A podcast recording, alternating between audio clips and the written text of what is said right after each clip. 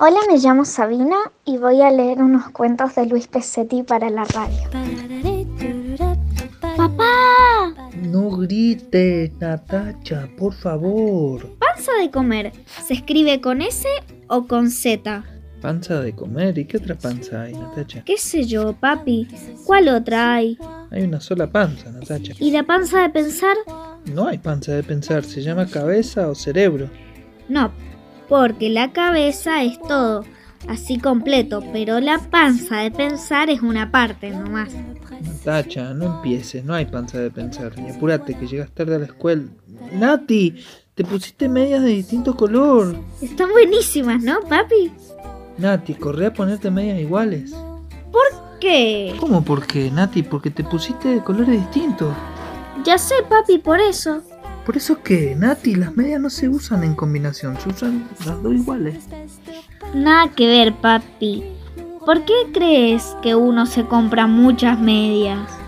¿Para qué, mi pimpollito atómico? Y para combinar mejor, papi, ¿para qué va a ser? Escúchame, Natacha. Vos tenés dos brazos iguales, dos piernas iguales y dos orejas iguales, una a cada lado de tu cuerpo, ¿verdad? Sí. ¿Me querés decir por qué querés ponerte medias distintas? Porque no se usa de los dos lados iguales, papi. Hay que combinar. Combinar la paliza que te voy a dar, así no salís a la calle. ¿Entendés? Así no salís a la calle. Papi, si no salgo para la escuela, ¿nos podemos quedar a ver tele los dos juntos? Natacha, era un castigo, no un premio. No quiero que salgas así.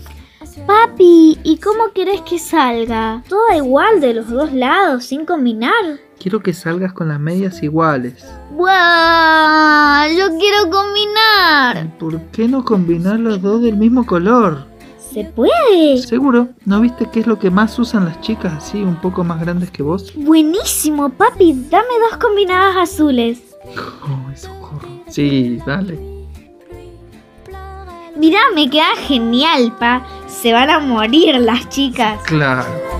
C'est si beau quand on se parle.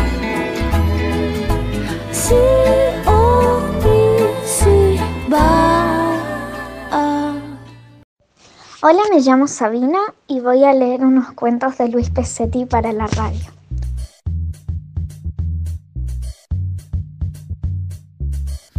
Nota a la madre.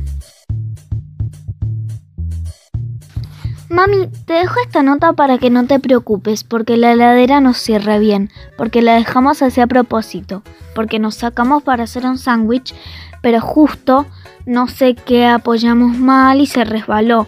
Entonces como no se rompió del todo, con Pati dijimos que mejor lo arreglábamos o lo tiramos. Total era un plato más viejo que no sé qué. Y entonces cuando cortamos el pan, que el perro, el Raffles, viste cómo es, estaba mordiendo de la fuente con carne y lo retamos pero es más porfiado porque no nos dimos cuenta de que se estaba comiendo la carne. Y yo le dije al Raffles, si te portás así, te vamos a tener que ir de la casa un día menos pensado. Y Patty lo vio cuando se medio quería esconder una milanesa y lo retamos y lo castigamos para que aprenda a educarse. Pero él se hacía el que no nos oía porque se seguía comiendo la milanesa con unas ganas que qué le importaba, ¿no? Y se había escondido abajo de tu cama. Entonces no lo podíamos educar hasta allá, porque Patty se quiso meter y después casi no sale. Una risa, mami. Y cuando se terminó la milanesa, el Raffles salió con una cara medio triste, pero movía la cola así, como si medio se reía un poco, pobre, ¿no? Y le dijimos que no se hiciera el gracioso con la cola. Si seguía portándose así mal, lo íbamos a castigar, pero se siguió portando bien. Entonces el premio le dijimos que de premio lo íbamos a sacar a pasear. Y yo le dije gato gato. Y él empezó a ladrar como un loco. ¿Viste, mami, cómo se pone a ladrar cuando uno le dice gato gato? Es más sonso porque se cree que alguien vio un gato en serio. Pero si él ya sabe que no vio un gato, ¿para qué nos hace caso? Se cree que los gatos nos importan igual que a él, ¿no? Y cuando le dije gato gato, se puso a ladrar como un loco y corría de una punta a la otra. y en un sin querer le pegó a la lámpara, que por poco casi se cae al piso si no fuera que Patty la atajó por suerte. Pero entonces el Raffles la ladró jugando, porque él se creía que estábamos jugando. Y Patty la sonza se asustó de verdad, y fue cuando se le cayó la lámpara. No fue culpa del Raffles, toda, toda. Pero Patty dijo que ella no tenía la culpa y que vos te ibas a enojar. Y yo le dije que no, porque era porque lo estábamos educando, de premio. Pero ella me discutió y yo me enojé y le discutí. Pero al Raffles qué le importa, ¿no? Y se estaba, ya se estaba comiendo otra milanesa en la heladera. Entonces por eso la dejamos abierta para que se le salga el olor a perro porque medio se metió mucho adentro a buscar la milanesa, porque la fuente se había caído atrás de la ensalada y tiró el frasco. Por eso la dejamos abierta. Y ya volvemos enseguida. Lo estamos educando al Raffles a dar una vuelta a la cuadra. Te quiero, los corazones me ayudó Pati a dibujarlos, pero son míos más.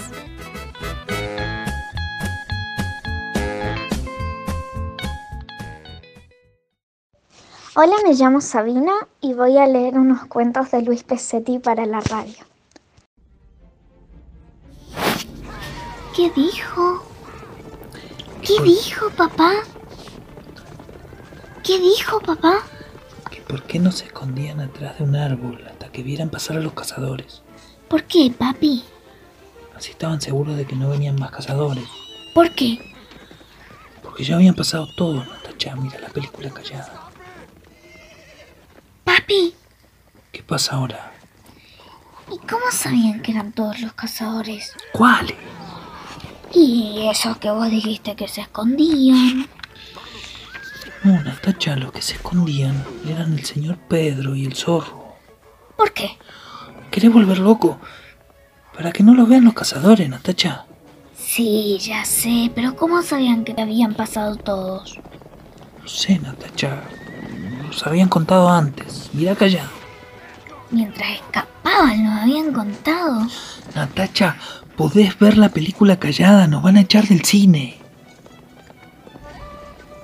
Papá, si contaron los cazadores cuando estaban escapando, capaz que del susto contaron cualquier cosa, ¿no?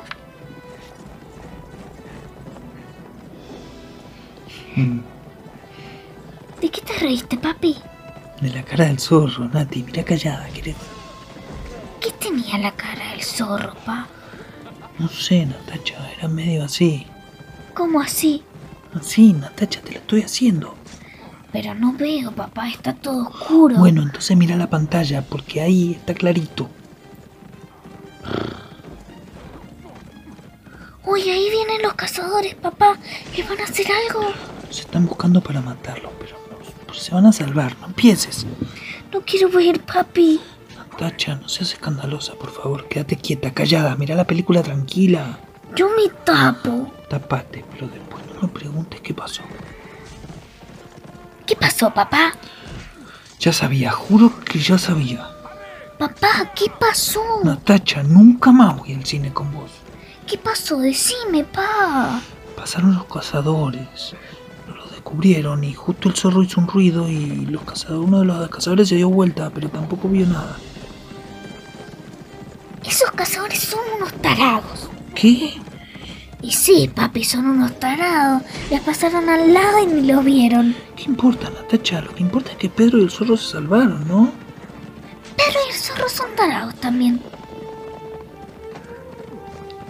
Natacha, ¿qué haces?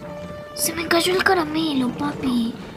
No lo juntes del suelo, Natacha, qué asco. Pero era el último, pa. Ya lo encontré. Natacha, ni sabes si es el tuyo. Y si no lo pruebo, ¿cómo voy a saber? Tira eso, por favor. Ufa.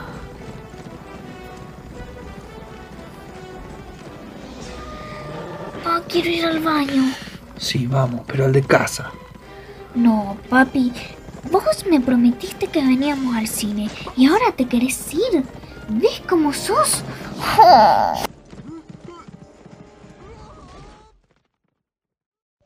Hola, me llamo Sabina y voy a leer unos cuentos de Luis Pesetti para la radio.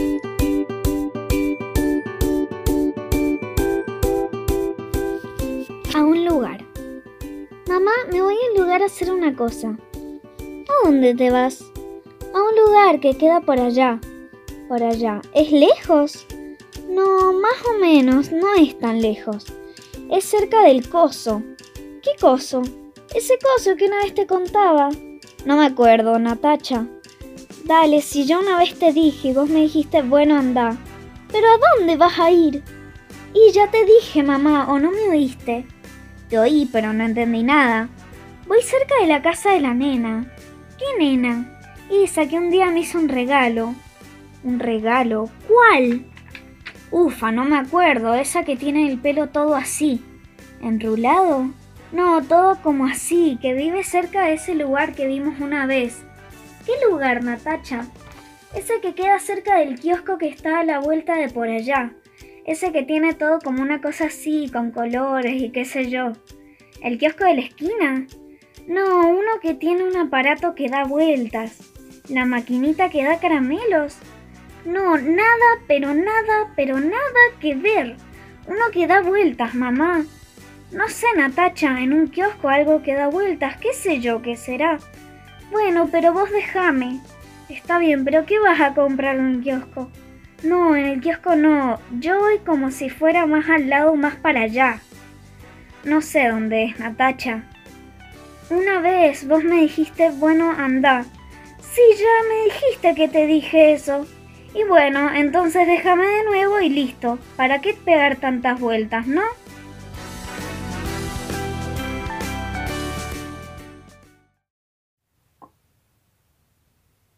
Hola, me llamo Sabina y voy a leer un cuento que se llama Los sueños del sapo, de Javier Villafañe.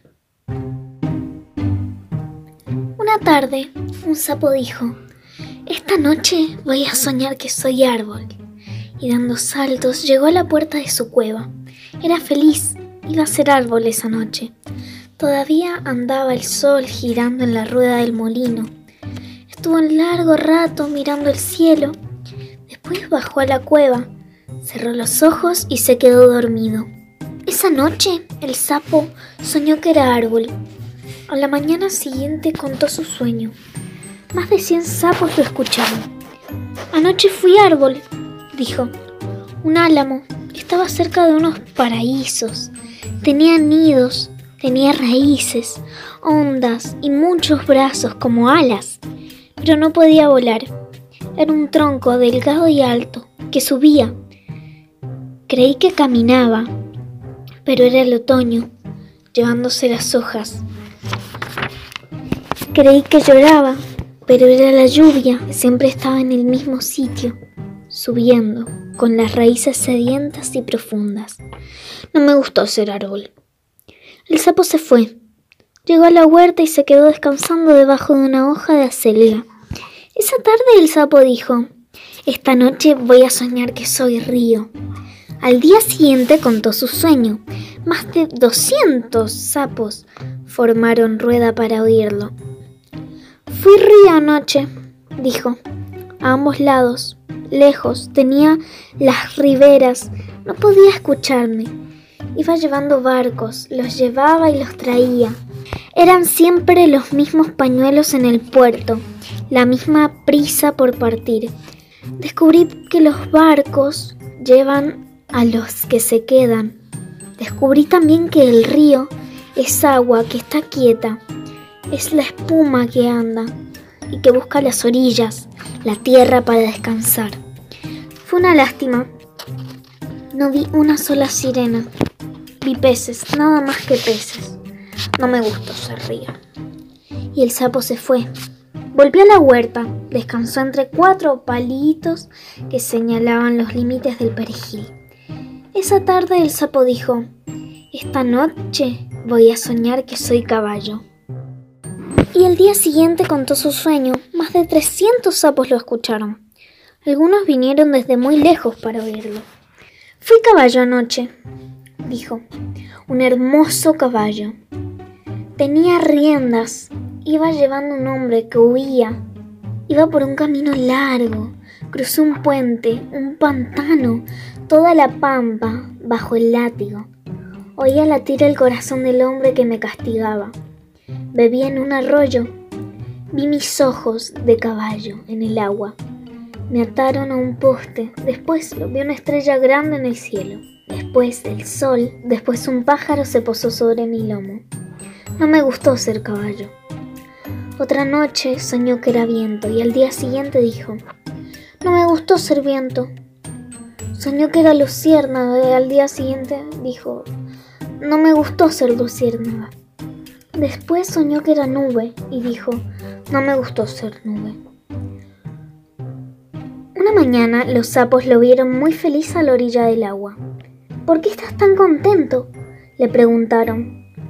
Y el sapo respondió, anoche tuve un sueño maravilloso. Soñé que era sapo. Hola, me llamo Sabina y voy a leer un cuento de Nicolás Schuff y Paula Fernández, que me regaló mi abuela cuando era chiquitita, que se llama El valiente Juan sin diente. Arriba, Juan. La mamá de Juan corre las cortinas y el sol entra por la ventana. Empieza otro día, pero es un día diferente. Bueno, todos los días son diferentes, pero algunos más que otros. Hoy Juan tiene su propia ventana. Es una ventanita sin cortinas. En la escuela, Vera, Sofía y Manuel también tienen sus ventanas. Unos arriba, otros abajo. A todos se les cayó su primer diente de leche. Vera lo usa para tomar jugo. Manuel silba como un gorrión por el huequito. Ojalá me crezca un colmillo, dice Sofía. Yo soy el valiente Juan sin diente, dice Juan, y se pone un pañuelo de pirata en la cabeza. ¿A los dinosaurios se le caían los dientes? pregunta Manuel. Los cuatro buscan en un libro. Descubren que los dinosaurios también cambiaban los dientes, al igual que los perros, los gatos, los monos, los pumas, los caballos y hasta los elefantes. En el medio del mar, los tiburones cambian los dientes todas las semanas. A lo largo de su vida, un tiburón cambia 20.000 dientes. Los cocodrilos tienen un cepillo volador. Con el pico les saca la comida que les quedó entre los colmillos. Es todavía más valiente que Juan. Es el pajarito más valiente del mundo. Además de los cepillos voladores, hay cepillos a pilas y eléctricos, grandes y chicos, duros y blandos.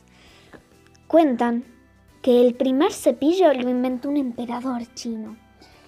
Hace más de 500 años. Dicen que era de madera, con pelitos de chancho. Todo el mundo se cepilla los dientes las flaquitas, los forzudos, los pelados, los peludos, las doctoras, las maestras, los obreros, los rockeros, los magos, las tenistas, las trapecistas, los ladrones. Aunque afirman que en un bosque de oriente vive un ogro maloliente que jamás se lavó un diente. Una leyenda dice que si un chico o chica pone su diente debajo de la almohada, de noche viene un ratón y se lo lleva. A cambio, deja un regalo. Otros creen que el que se lleva los dientes es un pájaro. Por eso arrojan el diente sobre los techos, para que el ave lo vea y les traiga uno nuevo. Algunos piensan que la que junta los dientes de leche es un hada la llaman helada de los dientes. Juan conoce esas historias. Él vive en un edificio, así que no puede arrojar su diente al techo. Esta noche, antes de acostarse, lo pone debajo de su almohada. Cuando su mamá apaga la luz y se va, él se queda mirando la ventana. Quiere descubrir si es verdad que viene un ratón, un hada, un pájaro o qué. ¿Y si es un extraterrestre? Oh, ¿Y si es un superhéroe de los dientes? Imaginando estas cosas, Juan se queda dormido.